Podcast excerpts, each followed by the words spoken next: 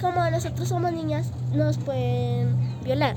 Pero nosotros no nos dejamos. Yo busco ayuda. Yo no me quedo ahí esperando a que me hagan algo. Solo tiene nueve años, pero Valerie Velosa es consciente de los peligros de su barrio. Ella vive en Soacha, a una hora de Bogotá, la capital de Colombia, y aquí se registran altos índices de violencia y microtráfico. Por eso niñas como ella, desde que nacen, las acostumbran a vivir con miedo. Siento que me observan, siento que hablan, murmuran de mí, entonces por eso es que me daba miedo.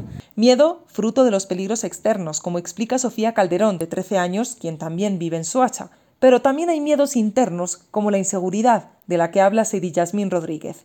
El miedo a que se burlaren de mí por lo que dijera o por lo que hiciera. Valerie, Sofía y Seidi dicen que ahora no tienen miedo, gracias a la Fundación Niñas sin Miedo, que desde 2016 empodera a niñas y adolescentes de Soacha. La Fundación busca, entre otros, erradicar la discriminación de la mujer y eliminar la violencia sexual. María Alejandra Vanegas es coordinadora de la Fundación. Esto va a influir en que una niña no tenga los miedos que yo tuve, por ejemplo, alrededor de, de la aceptación sobre cómo es mi cuerpo, acceder a prácticas emocionales, afectivas, incluso sexuales con las que no me sentía cómoda. Para esto, la educación y la información son sus mejores aliadas. En este momento tenemos tres líneas, la línea de género, está la línea de derechos, son derechos de los niños, de las niñas y, y, también entender que es un derecho, ¿no? que es una palabra muy grande. Y la otra línea es la de mujeres en la historia.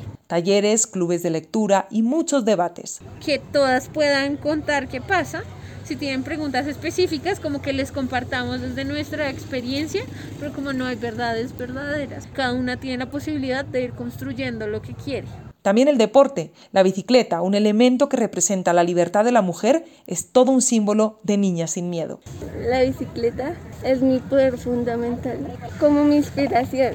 Por eso estoy acá me estoy empoderando. 150 voluntarios han pasado por la Fundación en los últimos cinco años promoviendo la igualdad de género, el objetivo de desarrollo número 5 que integra la Agenda 2030 de Desarrollo Sostenible de la Organización de las Naciones Unidas. Sin ideología política ni religiosa, la Fundación es un ejemplo de defensa de la igualdad de género, un derecho humano fundamental y un fundamento esencial para construir un mundo pacífico, próspero y sostenible. Aún queda mucho trabajo por hacer en Suacha, especialmente en temas de educación sexual, ya que este municipio es el segundo en el departamento que mayor índice de embarazo adolescente tiene. De sus 500.000 habitantes, cada año 1.600 menores de edad tienen un hijo. Sin embargo, este granito de arena que aporta la Fundación Niñas sin Miedo está ayudando por el momento a 80 familias del barrio a que las niñas puedan salir tranquilas a la calle y que, cuando le pregunten a Valerie a qué le tiene miedo, solamente responda esto.